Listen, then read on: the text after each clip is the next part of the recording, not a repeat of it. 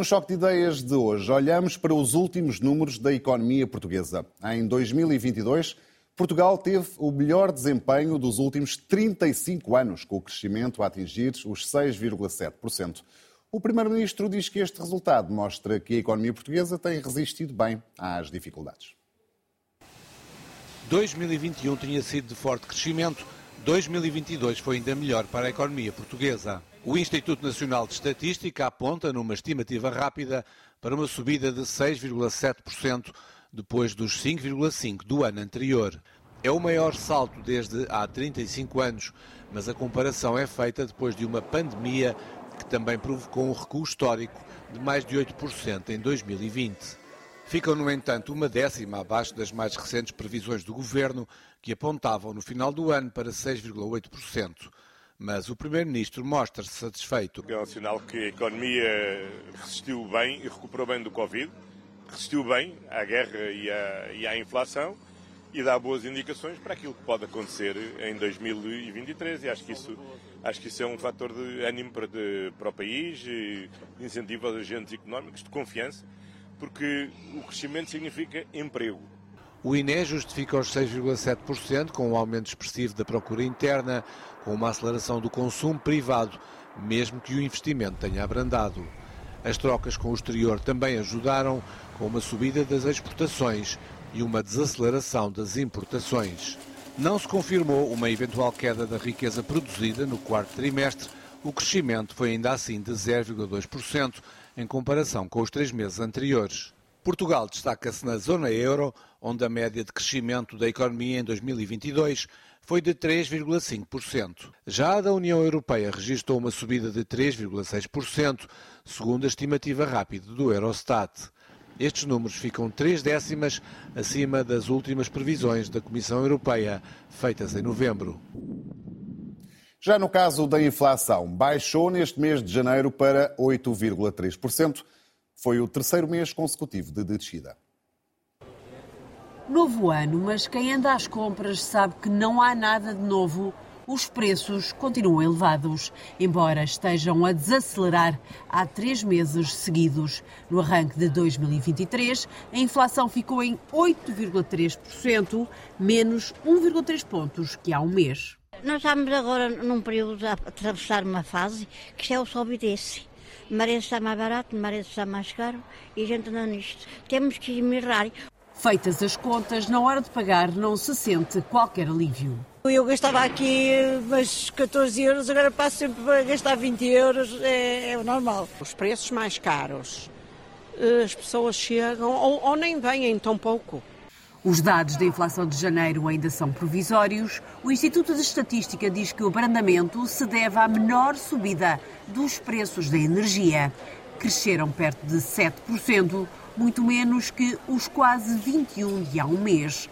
Já pelo contrário, os alimentos estão cada vez mais caros, aceleraram 18,5%. O Governo diz estar atento. É talvez a última componente que nos falta para iniciar esse processo de trajetória de descida. É naturalmente uma fonte de atenção, na medida em que as famílias eh, estão em primeira linha confrontadas com os produtos alimentares, que todas têm, obviamente, necessidade de eh, consumir. Quem compra, mas também quem vende, é obrigado a cortes. A primeira coisa, quando recebo a reforma, a primeira coisa que eu faço é pagar a renda ao senhorio, que é para não haver hipótese de falhanços. De, o carro que eu utilizava todos os dias está parado. Várias instituições, como o Banco de Portugal, prevêem que lentamente a inflação mantenha uma tendência de descida este ano. E à luz destes dados, vamos então tentar perceber como vai evoluir a economia portuguesa neste choque de ideias, como sempre, com os economistas Ricardo Paes Mamed e Ricardo Roja. Bem-vindos uma vez mais. Ricardo Roja, o crescimento de 6,7% em 2022 é mesmo bom ou estamos apenas a repor o que perdemos em 2020? Boa noite, Rui. Obviamente é um crescimento bom, é um crescimento acima da média face ao que sucedeu no resto da Europa, mas é um crescimento que tem que ser posto em perspectiva. Em primeiro lugar, representa um crescimento que, na prática, eh, concretiza a recuperação da perda de PIB que houve eh, no ano da pandemia. No ano da pandemia, a economia portuguesa tinha eh, contraído mais de 8%. Depois, em 21, teve uma expansão de 5,5% e agora vai recuperar o pico anterior com, com este crescimento. Mas, como dizia eu, é preciso pôr isto em perspectiva, porque, por um lado, há outros países na Europa que acabam ainda por crescer mais. Portugal teve das melhores taxas de crescimento, mas há outros países, por exemplo, a Irlanda, que acabam por crescer mais. E são países com os quais também nós nos devemos sempre comparar, na medida em que são países que têm nos últimos anos evoluído de forma muito mais favorável do que nós o temos feito em Portugal.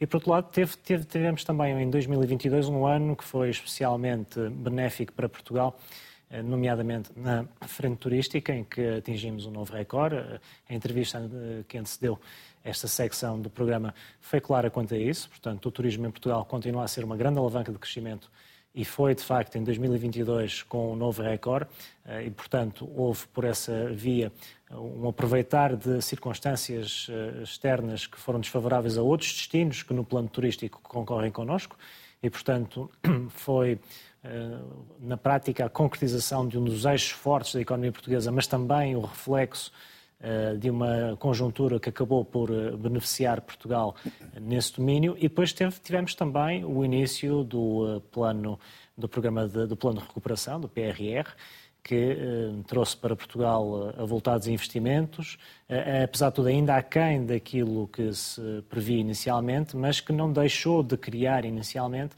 uma dinâmica de eh, investimento eh, que, eh, noutras circunstâncias, não teria sido possível. No final do ano, o que nós vemos, contudo, é que há uma desaceleração económica, portanto, no último trimestre do ano temos um crescimento em cadeia que é residual. Ainda assim é não tivemos, ainda assim, Ricardo, desculpe interromper, mas ainda assim não tivemos uma queda da economia nos últimos três meses do ano como uh, se chegou a temer. O que, o que do, do ponto de vista da análise é positivo, imagino eu. Sim, não é tão mau quanto se esperava. Ainda assim, eh, temos sempre de pôr estes valores também mais uma vez em perspectiva. Uma variação de mais 0,2% ou menos 0,2% para o comum dos mortais é imperceptível e, portanto, a diferença é imperceptível. Aquilo que se percebe é que há uma clara desaceleração da taxa de crescimento numa base homóloga. No terceiro trimestre Portugal, a economia portuguesa tinha crescido mais de 4% face ao terceiro, terceiro trimestre do ano anterior e o último trimestre temos um crescimento de apenas 3% numa base homóloga, em que, de acordo com a informação rápida que hoje foi divulgada pelo INE, eh, se existiu uma desaceleração do consumo privado, em larga medida traduzindo já alguns dos acréscimos de custos e de gastos que as famílias e as empresas têm tido nos últimos meses. Eh, e, por outro lado, tivemos também uma redução do investimento, o que, por um lado, também traduz eh, essa maior incerteza que, se, eh, que acabou por, por, se criar na economia portuguesa nos últimos meses, em larga medida também reflexo daquilo que está, está a acontecer por todo o mundo, mas que também prejudicou a trajetória de crescimento que tínhamos vindo a assistir nos três trimestres anteriores. De forma que, de um modo geral, é obviamente positivo que Portugal tenha tido esta taxa de crescimento em 2022. No entanto, a exemplo do que sucede eh, no resto da Europa, persistem neste momento riscos sobre a economia portuguesa, riscos esses eh, que em alguns casos são muito difíceis de antever o seu desfecho, designadamente eh, as questões que estão direta e indiretamente relacionadas com o conflito que assola a Ucrânia. Por outro lado, desafios que também que são desafios internos eh, que derivam essencialmente da capacidade governativa em Portugal e que dizem respeito à execução do PRR, à execução ainda do PT 2020. Foi conhecido também há dias que o Governo falhou a meta de execução do PT 2020 eh, no que diz respeito ao ano 2022. Eh, e a execução também do PT 2030, que eh, em princípio eh, deverá-se começar a ser. Já analisaríamos mais esses riscos, daqui a pouco também conto a ouvir a opinião do Ricardo Paes Neto, porque questões técnicas não está a ser possível. Uh, uh, Ricardo Roja, em termos de crescimento económico, este resultado de 2022 de alguma forma melhora as perspectivas que há para este ano 2023?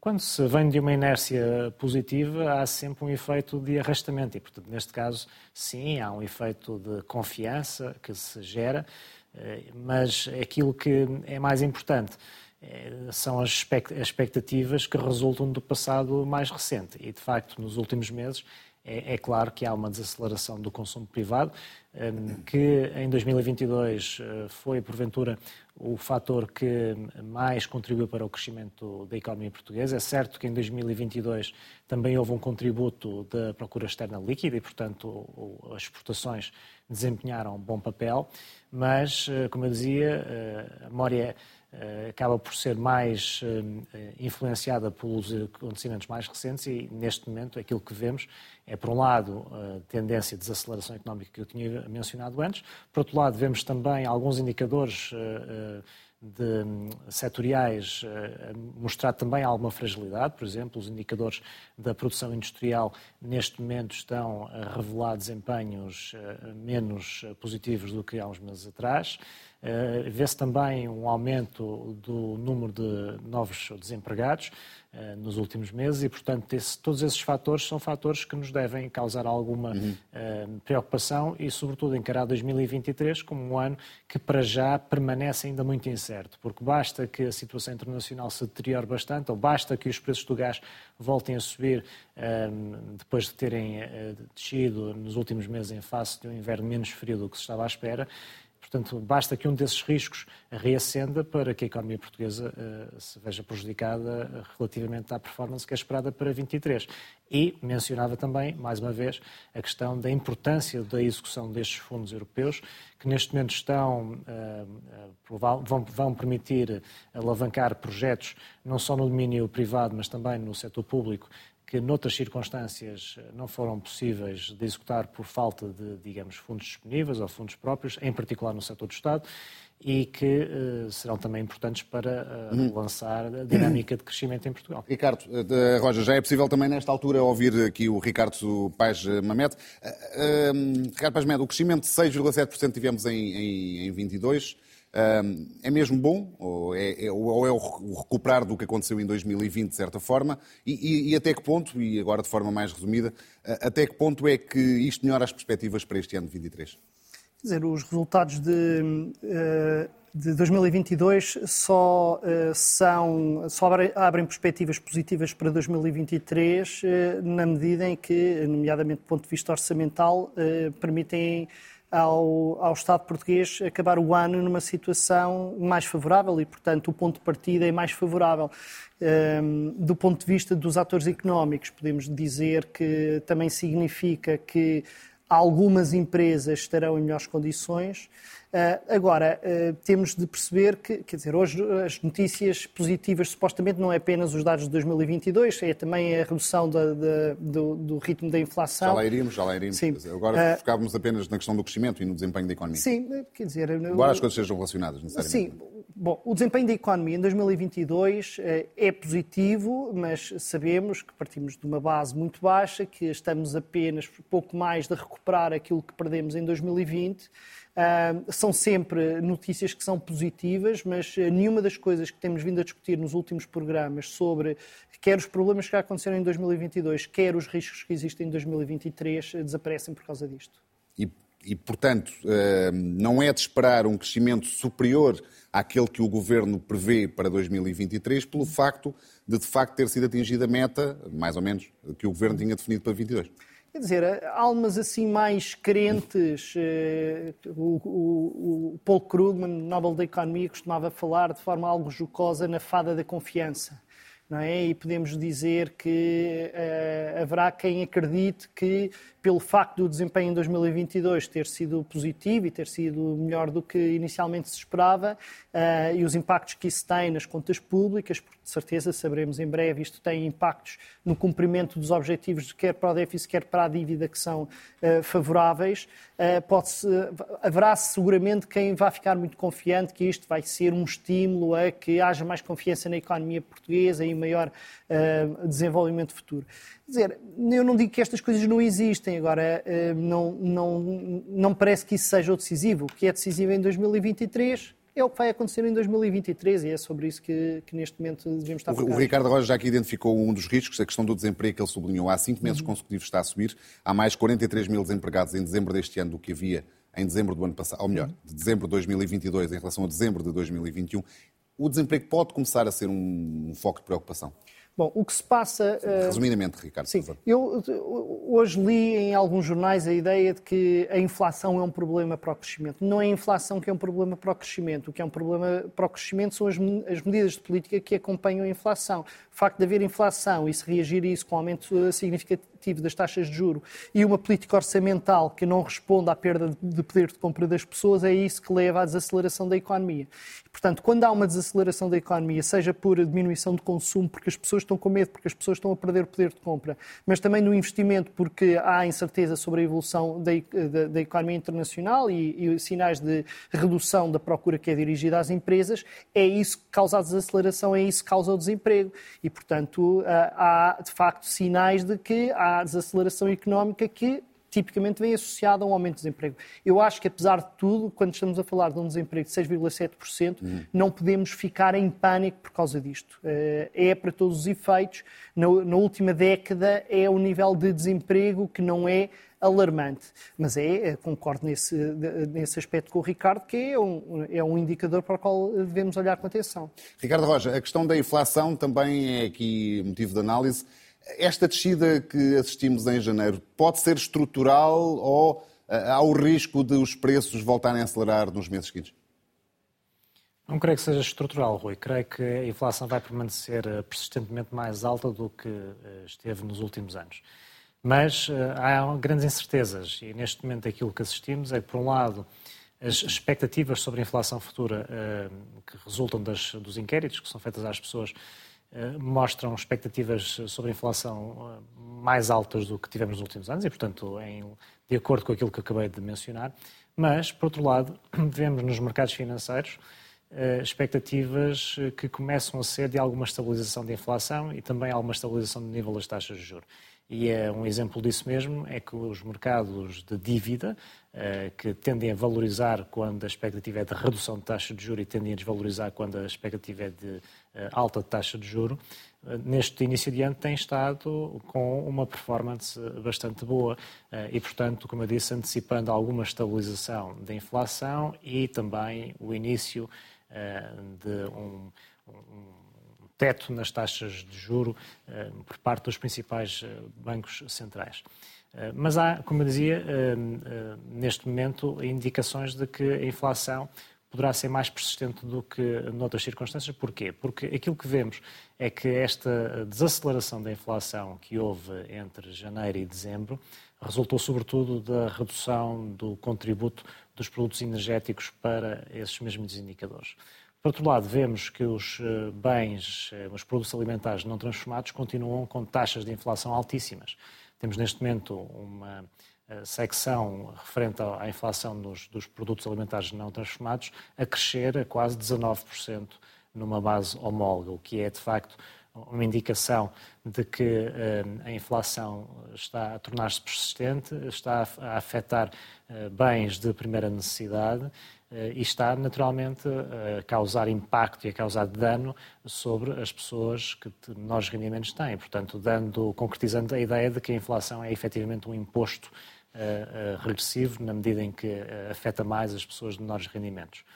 o problema é que, como eu dizia, na parte energética, Estamos a falar de componentes que são muito voláteis. Efetivamente, nos últimos meses, o preço do gás, contrariamente ao que se esperava, teve um pico, mas depois teve uma pequena implosão e, portanto, os preços baixaram bastante rapidamente também.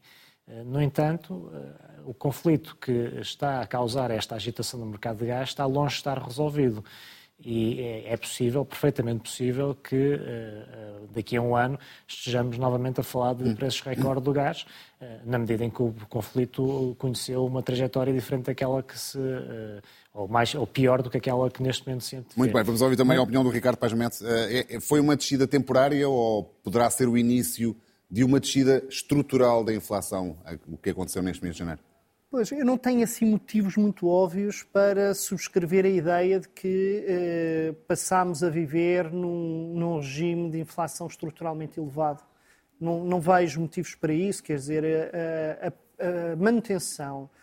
Uh, vamos lá ver. Em primeiro lugar, é normal que a inflação na generalidade dos produtos uh, persista durante algum tempo, mesmo que os fatores que motivaram no início esse grande pico de aumento de preços uh, deixam de estar presentes. Falando em termos concretos, tivemos um aumento muito substancial dos preços do petróleo e dos preços do gás. O gás caiu de forma bastante significativa relativamente a, ao ano, a, a, a, cerca de um ano, pouco, pouco menos de um ano, e o, os preços do petróleo também. Aconteceu isto. Estão em níveis, aliás, anteriores ao início da crise. E, portanto, ao início da guerra, mais A questão que podemos perguntar é, então, mas se esses preços que foram a origem da inflação estão a cair, porque é que nós temos os preços a continuar a aumentar?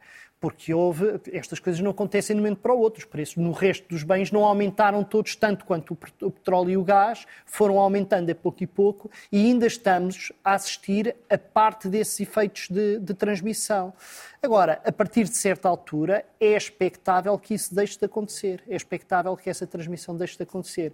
Porquê que poderia haver uma situação de persistência muito grande uh, da inflação para além disso? Ou porque os preços do petróleo e do gás voltam a crescer, ou porque há outro tipo, outras fontes importantes de impacto sobre bens que, que, são transversais à economia que fazem subir a quantidade, a generalidade dos preços, ou porque há uma política económica, seja monetária, seja orçamental, que pode fomentar esse tipo de aumento dos preços. Nada disto está a acontecer, a política monetária está a ser até bastante agressiva, eu diria demasiado. Eh, temos uma política orçamental que, na maior parte dos países, neste momento, é bastante conservadora, não em todos, mas há muitos em que é. e, portanto, o que pode acontecer é um agravamento da guerra na Ucrânia e isso ter um impacto muito grande. Também pode acontecer uma coisa que é a China, no seu processo de abertura pós-Covid, começar a ter uma nova dinâmica, como teve no início do século, de crescimento económico, que levasse a puxar preços para cima. Nós não estamos a ver esses sinais e, portanto, eu não tenho neste momento dados em mãos que me façam pensar que a trajetória de inflação nos próximos tempos não vá continuar a ser de minuto, abrandamento. Um minuto a cada um, Ricardo Roja, muito rapidamente. Um, na entrevista à RTP de, de ontem, o Primeiro-Ministro assumiu que pode haver uh, novos apoios, uh, em casos excepcionais, às famílias uh, para fazer face à subida dos preços. num minuto, entende que pode, podem mesmo ser necessários esses apoios? Rui, já discutimos essa questão aqui há umas semanas atrás e a minha resposta será a mesma. Neste momento não vejo motivos que motivem essa urgência, ou seja, penso que discutir essa questão neste momento me parece extemporâneo, não só porque o desemprego para já permanece em níveis relativamente baixos, a economia portuguesa, apesar de tudo, não está a fazer tão mal, e, e portanto, há, há, uma, há uma, uma dinâmica de apesar de tudo ainda de crescimento, embora diminuto, que eh, não justifica, na minha opinião, essa urgência e também porque não há fatores extraordinários, como já houve noutras circunstâncias, eh, que levem à necessidade de colocarmos essas medidas em cima da mesa. Bem, Ricardo Paz Meto, como é que vê hum, esta promessa, entre aspas, uhum. esta garantia, se quisermos, do Primeiro-Ministro?